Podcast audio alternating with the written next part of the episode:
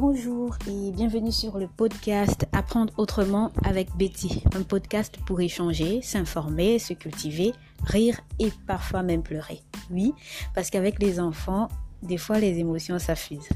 Nous débattrons ici autour des thèmes comme la parentalité positive, sur les piliers et les méthodes d'éducation en Afrique en ce 21e siècle. Je m'appelle Betty Sengentoko, éducatrice pratiquant la pédagogie Montessori. Je travaille au centre Montessori Langalène de Bia à Douala au Cameroun. Je suis activiste culturelle, mentor pour les programmes Excellence for Africa et Technovation Challenge et aussi formatrice en technique de prise de parole en public.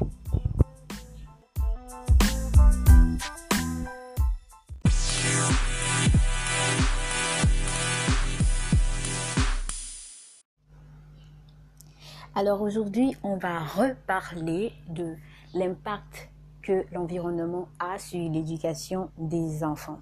Oui, je dis reparler parce qu'on en avait déjà parlé lors de notre série d'éducation des enfants. Euh, on a parlé de l'importance des, le rôle des parents et le rôle de la famille. On a, on a aussi parlé du fait que les parents sous-traitent l'éducation de, de, de, leurs enfants on a, on a brossé un peu le, le rôle, l'impact de l'environnement, mais aujourd'hui, on va, on va vraiment, euh, en fait, on va parler en fonction de, de, de, des observations. Des observations.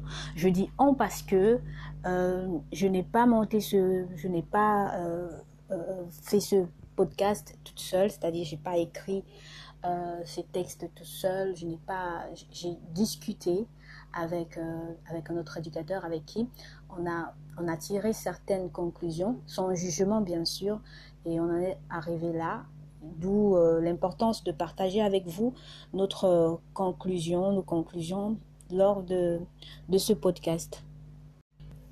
Comment est-ce que l'environnement a un impact dans, dans la vie de l'enfant? Déjà, il faut noter que l'environnement est très important dans l'éducation de l'enfant et euh, je dirais même bien plus important que ce qui se passe à la maison en fonction du temps que l'enfant passe à l'extérieur. Ici, quand je parle de l'environnement, je parle bien entendu de l'aspect extérieur, c'est-à-dire de l'école, des amis, du voisinage, du club de foot, natation, etc. Donc, selon tous ces paramètres, le lieu, l'environnement influence l'éducation de l'enfant, soit de façon positive, soit de façon négative. Si l'environnement est populaire, hein, il est très compliqué ou très difficile d'apporter euh, un certain nombre de valeurs quand on vient de ce type de quartier-là par rapport à quand on est dans, un autre quartier euh, moins populaire, je vais dire un, un quartier style bobo chic, tu vois. oui. Donc, il, ne faut pas être, euh, je, je, ne voudrais pas être idéaliste, me dire que non, mais ça c'est vrai, parce que on vit dans un monde où tout se fait par le tri, par euh, l'argent, et donc les plus riches ont accès à, certaines, certaines choses, certaines, certaines activités que, que les, les plus pauvres n'auront pas forcément.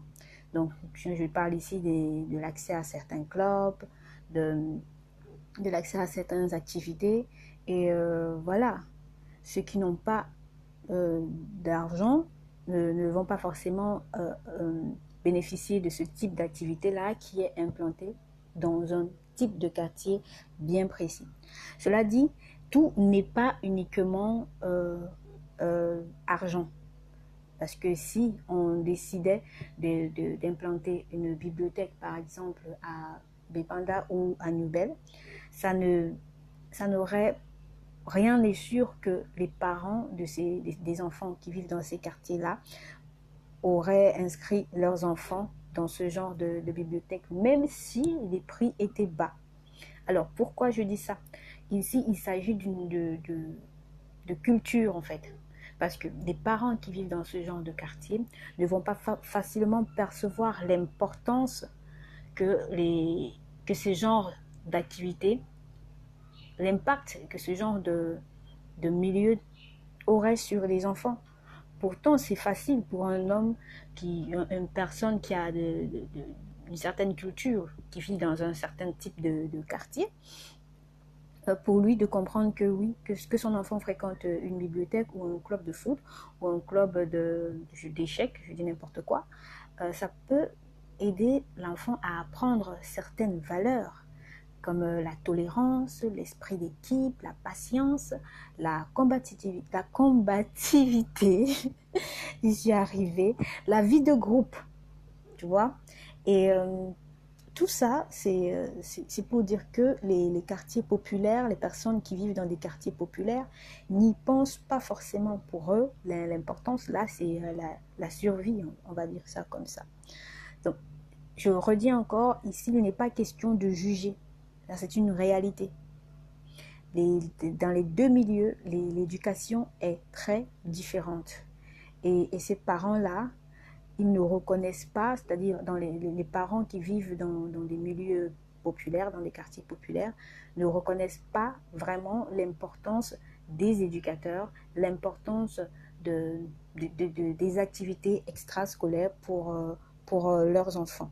Là, il s'agit d'un constat euh, suite d'un constat, des observations, vu que moi-même j'ai été installée dans des, quartiers populaires dans, dans le cadre d'un certain nombre de, tâches et il était difficile d'accueillir des enfants.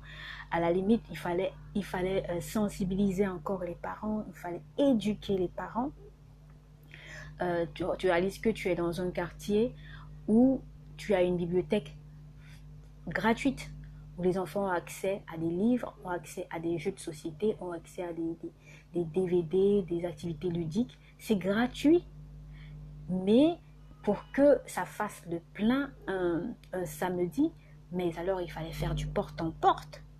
Tu vois Et, c'est tout ça la, différence ici. Il s'agit de, de l'éducation en fonction d'un milieu social. Voilà. Donc, et je répète, il ne, s'agit pas d'un jugement. Maintenant, euh, ce qui se passe, c'est que quand on est, qu'on grandit et qu'on commence à penser à, être maman, à être papa, on, a notre façon de penser. Genre, on, sait ce qu'on attend. Quand tu sais ce que tu veux pour ton enfant, euh, tu te donnes des moyens. Tu te donnes des moyens. Et alors, le cours de la vie n'est pas, euh, c'est pas une baguette magique où tu vas décider de, faire ci et ça va arriver. Non, la vie est difficile. Donc, il peut avoir, il peut avoir des situations de la vie qui te poussent à aller habiter dans ce, type de quartier. Euh, tu peux perdre ton boulot, tu peux faire, euh, je sais pas trop, la, la, vie, le cours de la vie peut te faire te retrouver là-bas malgré toi avec ta famille et tes enfants. Ça, c'est une réalité. Alors, il va falloir que tu bosses hyper dur. Quand je parlais de, bosser hyper dur, je ne veux pas dire que tu, dois... Il s'agit d'un travail, machin truc, non? Ici, il va falloir que tu sois vraiment présente. Parce que tu es dans un quartier comme euh, par exemple, un quartier assez populaire euh, tu dois te dire qu'ok, il faut que je sois un bon parent. Euh, il faut que mon enfant ait une très bonne éducation. Je suis dans un quartier terrible. Alors, qu'est-ce que je fais? Qu'est-ce que je fais?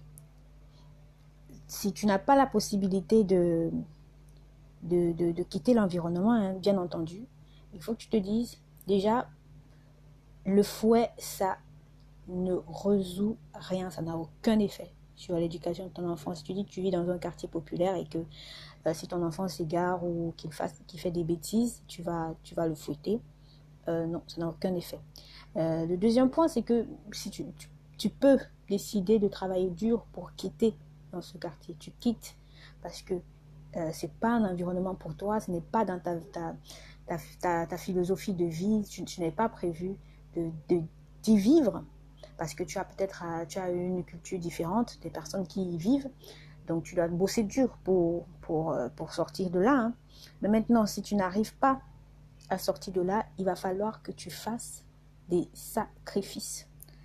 Il va falloir que tu fasses beaucoup de sacrifices. Tu ne peux pas vivre dans un quartier qui correspond à ta vision de, ta vision de la vie, à ta vision du monde, à la vision de l'éducation que tu avais pour tes enfants, alors il va falloir que tu fasses dix fois plus d'efforts, dix fois plus de sacrifices. Il va falloir que tu, tu donnes de, ton temps.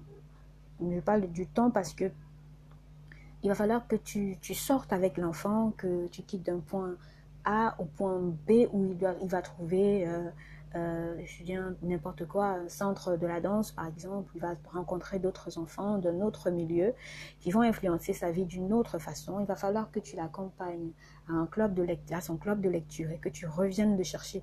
Tout ça, ce sont des sacrifices que tu dois être prêt à accepter.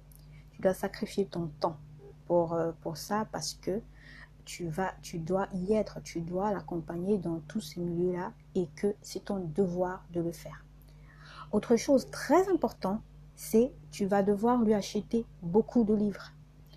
Vraiment, mais alors beaucoup de livres parce que euh, quand il ne sera pas dehors avec les, les, autres enfants, il va falloir qu'il reste à l'intérieur de la maison. Et pour ça, pour qu'il s'occupe, pour qu'il euh, pour qu'il n'angoisse pas, pour qu'il ne te fasse pas des crises, il va falloir qu'il s'occupe. Et là, tu vas falloir, il va falloir que tu achètes des livres, des activités pour que euh, son imagination, sa culture puisse être... Euh, euh, que, pour que finalement, il puisse avoir la culture sociale dont tu as besoin en fait. La culture que tu connais toi. Mais que malgré vous, malgré toi, tu es, tu t'es retrouvé dans ce quartier qui, au final, ne, qui ne correspond pas à ta vision et que tu envisages quitter tôt ou tard pour le bien de, ta famille, pour le bien de l'éducation de, ton enfant. Donc, euh, en gros, c'est euh, la conclusion, c'est l'observation qu'on a fait avec, euh, avec un collègue autour de sur l'impact de l'environnement sur l'éducation des enfants. Les, les, parents qui vivent dans des quartiers populaires qui, aimeraient, qui veulent que les enfants euh, soient éduqués différemment, doivent, doivent faire beaucoup plus d'efforts pour avoir ça, pour obtenir ça. Et, euh, et voilà, quoi, les, les, accompagner et tout. Et en cette période où on est, euh, on est, on est plus confiné ici au Cameroun, mais on, il y a quand même la distanciation sociale, on ne peut pas se retrouver dans des des milieux assez, mais pas très nombreux. Nous, ce qu'on propose de faire euh, au centre Montessori Langalène des Bia, c'est que très prochainement, c'est-à-dire en mi-juin, on va rouvrir nos portes parce que effectivement, il y a des parents, ça fait depuis mars qu'on qu'il n'y a pas d'activité et il y a des enfants qui, qui ont qui sont déjà en train de péter un câble à la maison, les parents qui nous appellent. Et on est en train de revoir, euh, de prendre des mesures pour pouvoir ouvrir d'ici mi-juin. Et, là, on va ouvrir uniquement à, l'espace de Bonapriso. Pourquoi l'espace de Bonapriso Justement? Parce que euh, c'est un milieu assez calme, un milieu euh, de la, comment dire, un milieu où les personnes qui vivent connaissent l'importance de la propreté, de, de, cette maladie. De... En fait, on n'aura pas beaucoup à, à, crier à, sur les enfants pour se faire obéir et tout, par rapport, en fait, par rapport à, à, d'autres quartiers, si on rouvre par exemple du côté de Bonamoussali, qui est soit dit en passant un autre quartier UP, mais on est dans, dans un coin où, où c'est euh, des, des enfants assez dans, un environnement assez populaire qui, qui viennent. Donc, euh, on va rouvrir dans un point, un seul point pour commencer. Et, et, au fur et à mesure que la situation sanitaire va, va, va être plus euh, rassurante, on va rouvrir les, les, deux espaces, mais on va continuer de, de garder les, de nos, mesures de, de, précaution, de santé, se laver les mains, porter les cache-nez, euh, euh, éternuer dans son coude, nettoyer et désinfecter les jouets, les activités des enfants et tout ça. On va continuer de les faire. Déjà, on continue de le faire. Même quand on n'est pas au travail, même quand on n'a pas d'atelier, on, y va tout le temps pour, euh, pour débarrasser pour nettoyer l'espace et tout. Voilà, on se dit à très très très bientôt pour euh, un autre sujet. aussi intéressant que celui-ci. Et euh, portez-vous bien.